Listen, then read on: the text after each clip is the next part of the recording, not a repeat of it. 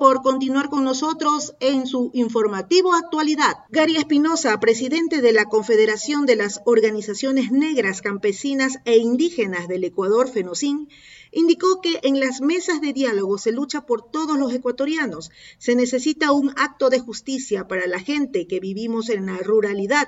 Sobre la firma del acuerdo firmado con el Ejecutivo, dijo que es un primer paso. Aún faltan muchas propuestas de nuestro sector por satisfacer. La inseguridad que tenemos allá es realmente campante todos los días y no hay, digamos, autoridad que pueda controlar ni pueda tener iniciativa de, de detener esta situación. Sumado a ello, las promesas incumplidas de parte del gobierno de este, del otro pasado y del, del que, el de los 10 años también, que se llevó los dineros de la reconstrucción de, del terremoto de 2016 y que nunca cumplió, digamos, con esto. Este gobierno está tratando de desviar, digamos, 700 millones de dólares que corresponden a la reconstrucción de Manaví y Esmeraldas que provienen del gobierno chino. Aspiramos que eso no ocurra y que realmente esos dineros sean invertidos en la reconstrucción, la reactivación de las provincias de Manaví y Esmeraldas que fueron afectadas por el terremoto en el 2016. Bueno, nosotros, eh, los indígenas, los negros y los montubios, somos alrededor del 20% en este país y estamos unidos en estas eh, tres organizaciones nacionales como son la FENOCIN, la nuestra, que es la Confederación Nacional de Organizaciones Campesinas, Indígenas y Negras del Ecuador, la FEINE, la CONAIE, cada una con su independencia, somos organizaciones paralelas eh, y que estamos en esta lucha, estos 10 puntos, que no son precisamente solo aspiraciones de nosotros, de, de las organizaciones, sino que son aspiraciones de todo el mundo, de todos los ecuatorianos, de manera que nosotros no luchamos solo por nosotros, sino que es por todos los ecuatorianos para que por lo menos se inaugure un, un, un poquito de justicia en este país que cada vez, cada vez lucha, lucha por eh, invertir o invertir los grandes recursos del presupuesto nacional solo para salvataje de las grandes empresas y los grandes bancos, que está bien que lo hagan, pero nosotros nos preguntábamos era cuándo se hace un, una, un salvataje o una ayuda o por lo menos un acto de justicia para los eh, la gente que vivimos en la ruralidad, que producimos eh, alimentos para el pueblo ecuatoriano. En todo caso, nosotros estamos sentados en estas mesas de diálogo en nombre de nuestras organizaciones, pero con problemas de todo el Ecuador y que aspiramos que estos que hemos firmado el día de ayer sean realmente cumplidos por parte del gobierno. Aspiramos que no sea una tomadura de pelo.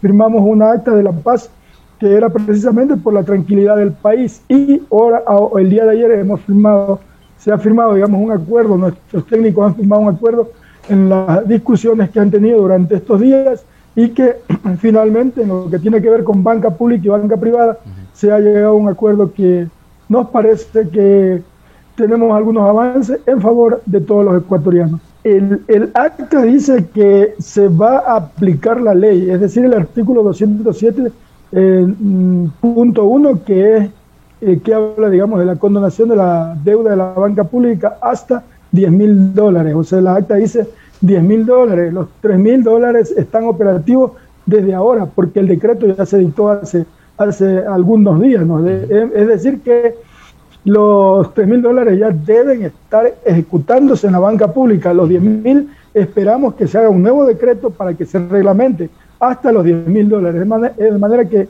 no hemos renunciado a nuestro propósito, no hemos renunciado a lo que dice la ley, porque significa incumplir una ley de la Asamblea Nacional que es de cumplimiento obligatorio de todos los ecuatorianos y más aún del presidente de la República. De manera que la condonación hasta los 10 mil dólares está aprobada en el acuerdo y esperamos que se emita el decreto correspondiente lo más pronto posible. Por lo pronto está operando lo que tiene que ver con los 3 mil dólares y la gente que quiera, pues a lo mejor quiera o que esté apurada, puede reestructurar su crédito. Pero me, la recomendación es que puedan esperar un poquito hasta que se emita el reglamento y que puedan acogerse a la condonación hasta los 10 mil dólares, como dice la ley.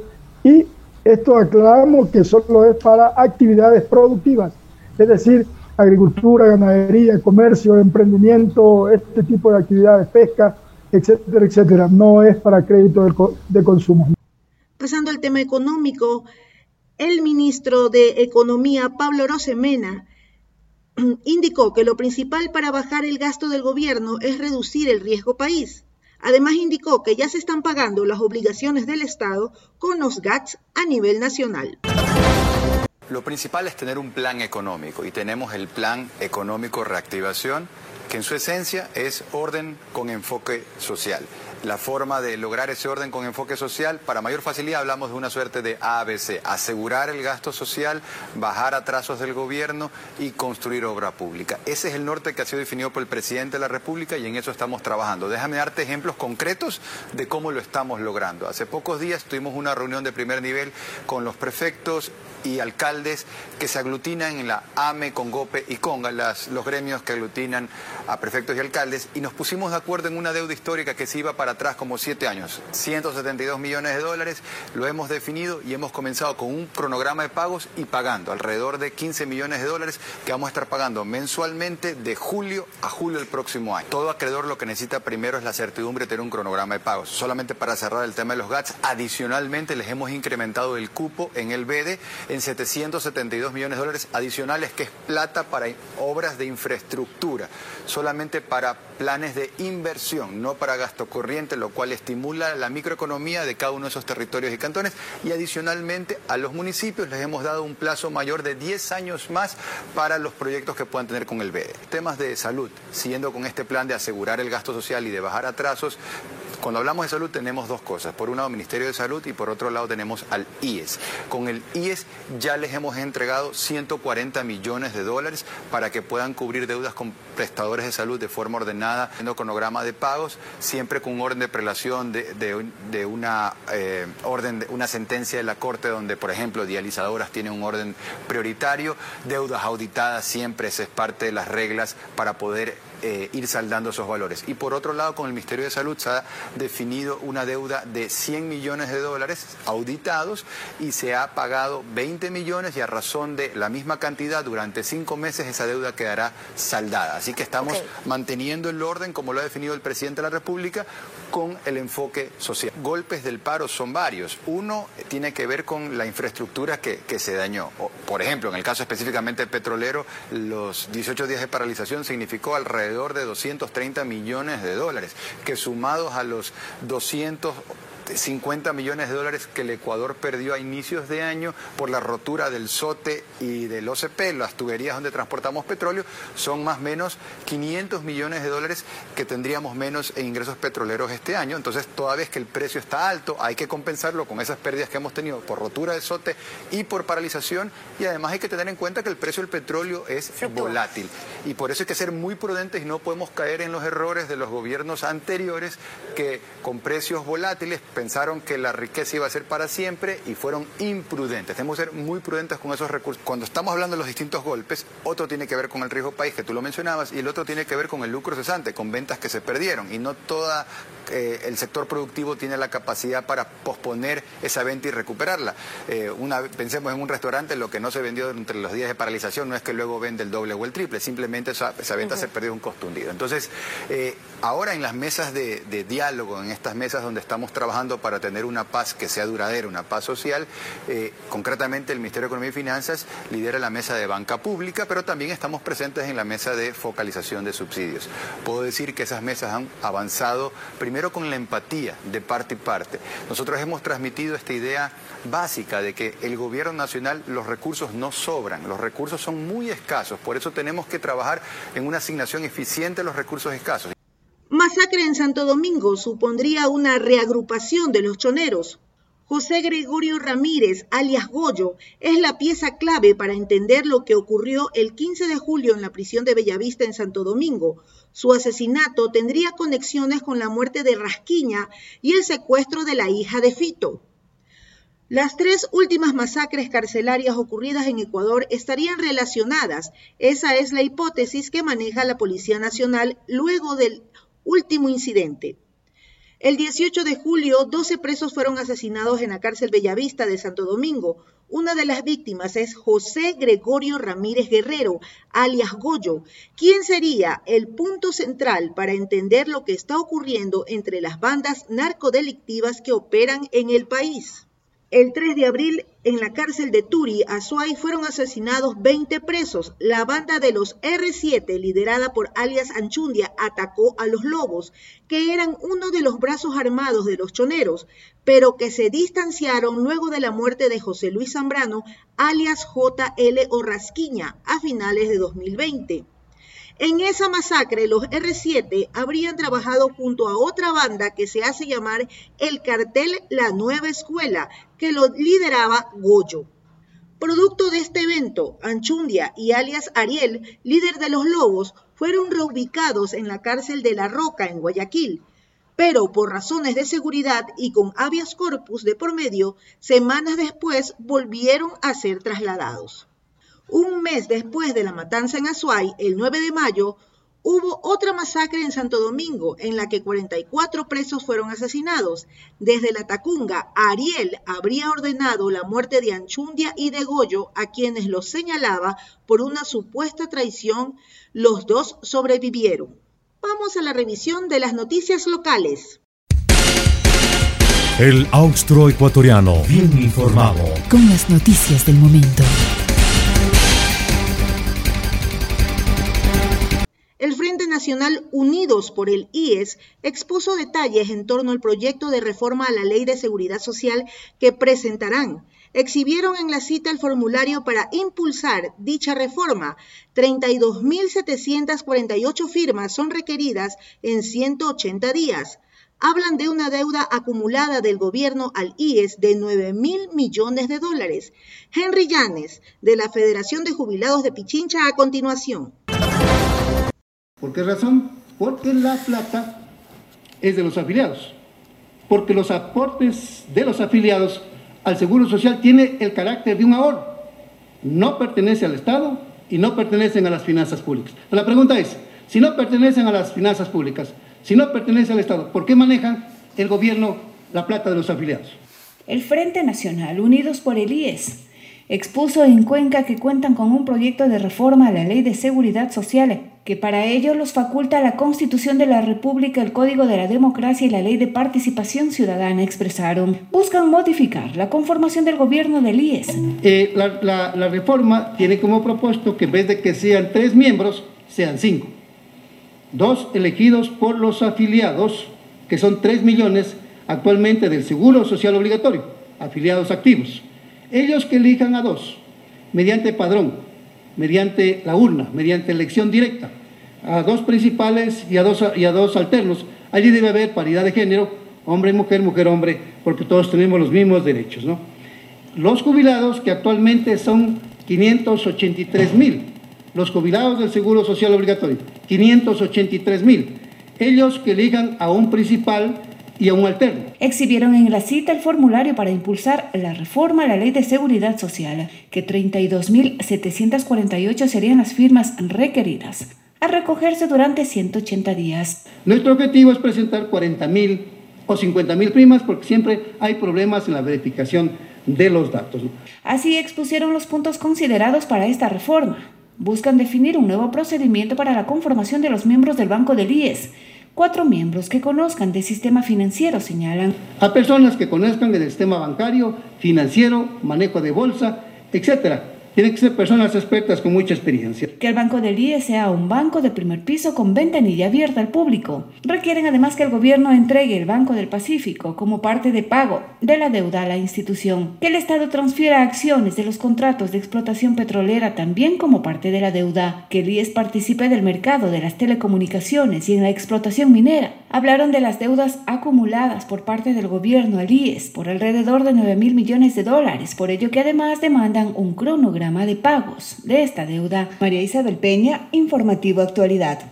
En Cuenca se inaugura el Foro Continental de Ciudades Intermedias. En la cita se abordarán temas como el modelo de las ciudades intermedias, el modelo de concentración de la población y el medio ambiente.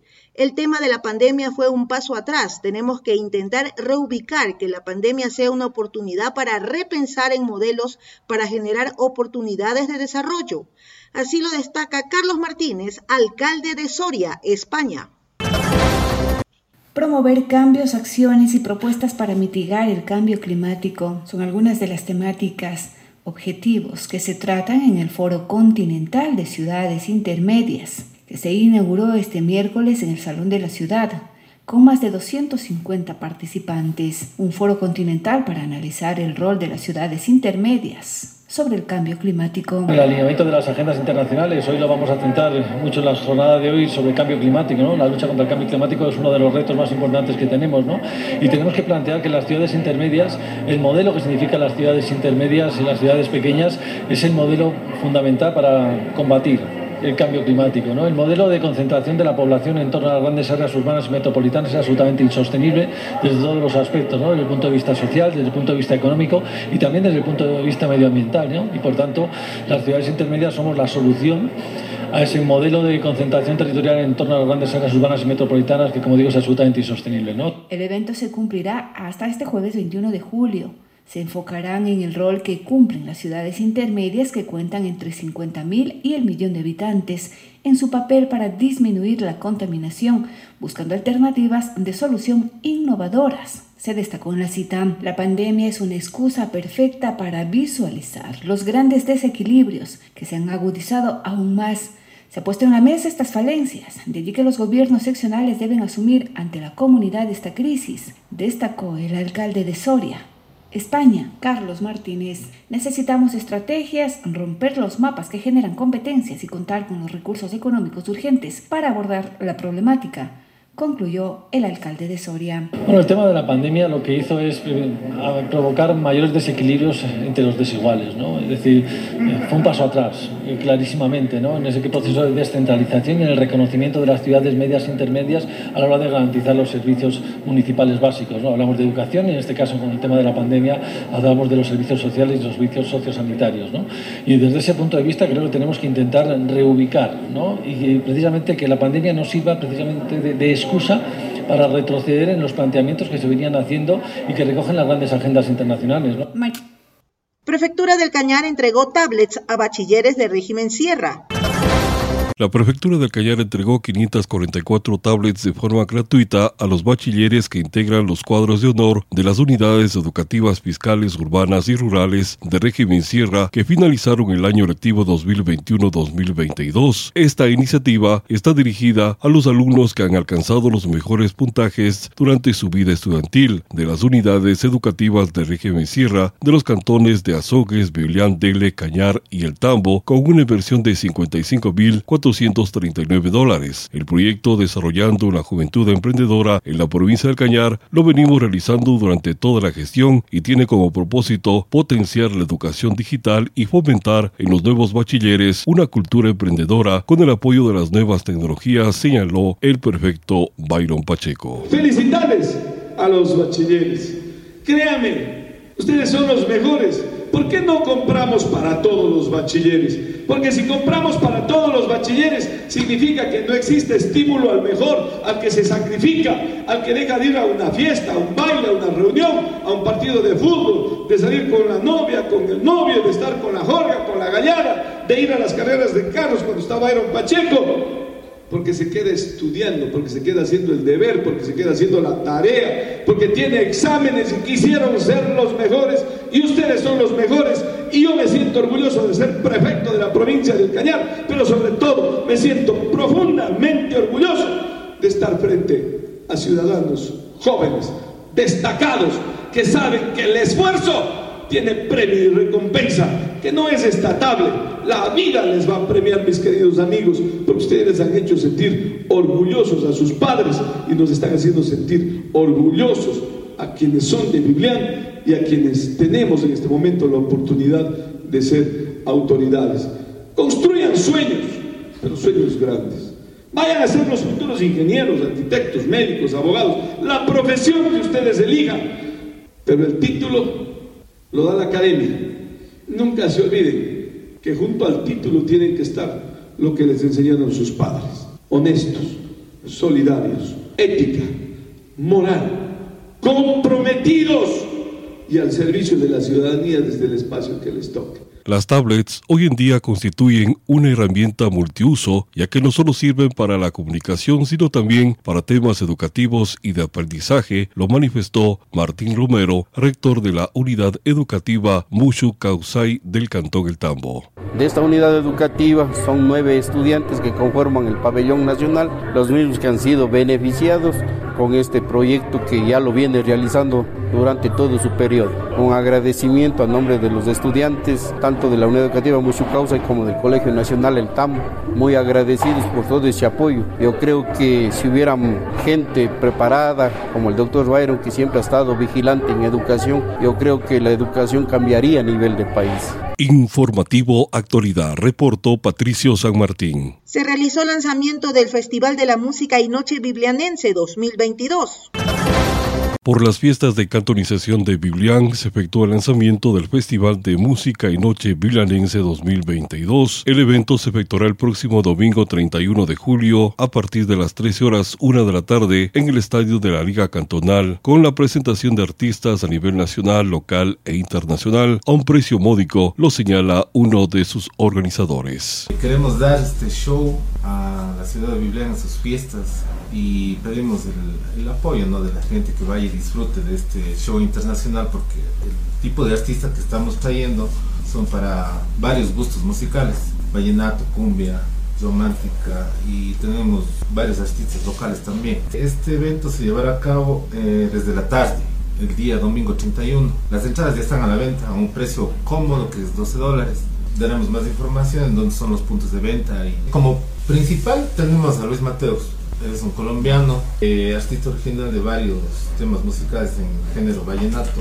Eh, tenemos a Zairo, creo que todos conocemos a Zairo, es una trayectoria musical muy amplia. Eh, la sonora de Dinamita y Machandari. Machandari tiene un estilo un poquito más urbano, entonces estamos apuntando a varios estilos musicales para que la gente vaya y se divierta. También tenemos eh, DJs abriendo el, concierto, talentos como Alex Hidrobo es una de las voces principales aquí en la ciudad de Biblián y hay mucha gente de Biblián que está contenta con la presentación de Alex. También tenemos a Lupita Sarmiento y a Monse Sanango, también son niñas que tienen su gran talento y estarían abriendo este concierto internacional. Estamos haciendo la tarde porque es día domingo, como tenemos una extensa presentación de artistas. El talento local va desde la tarde y cayendo la noche van los artistas principales. Entonces vamos a tener venta de comida y todo eso para que la gente esté contenta durante todo el show. El organizador señala que se ha puesto ya puntos de venta para la entrada, así como se ha preparado el plan de contingencia a emplearse en este show. Eh, nosotros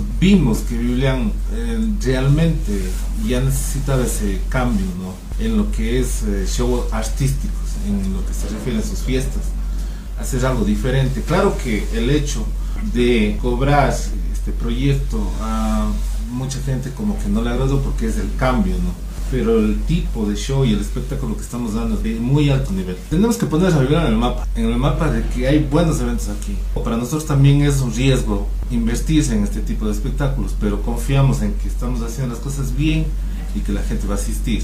La venta de las entradas ya salió desde la semana pasada. Si hay acogida sobre las ventas de entradas, claro, por la preventa, ya que la preventa está en costo de 12 dólares. El día del evento, obviamente, sube el precio a 15 dólares. Eh, tenemos varios puntos en la ciudad de Biblián el plan de contingencia ya está presentado y ya solamente tendría que ser autorizado, pero ya está dado a conocer a todas las autoridades. Eh, según el plan de contingencia, claro, vamos a cerrar varias calles para seguridad, para la movilización de la gente y todo. Informativo Actualidad, reportó Patricio San Martín. La Prefectura de la Azuay y Bomberos Cuenca presentan la campaña Bosque Eres Azuay. Se presenta el equipo de brigadistas y se entregan los equipos respectivos. Iniciativa para la prevención de incendios forestales. Además, se presenta la mascota de la campaña, el oso de anteojos. Aquí el informe.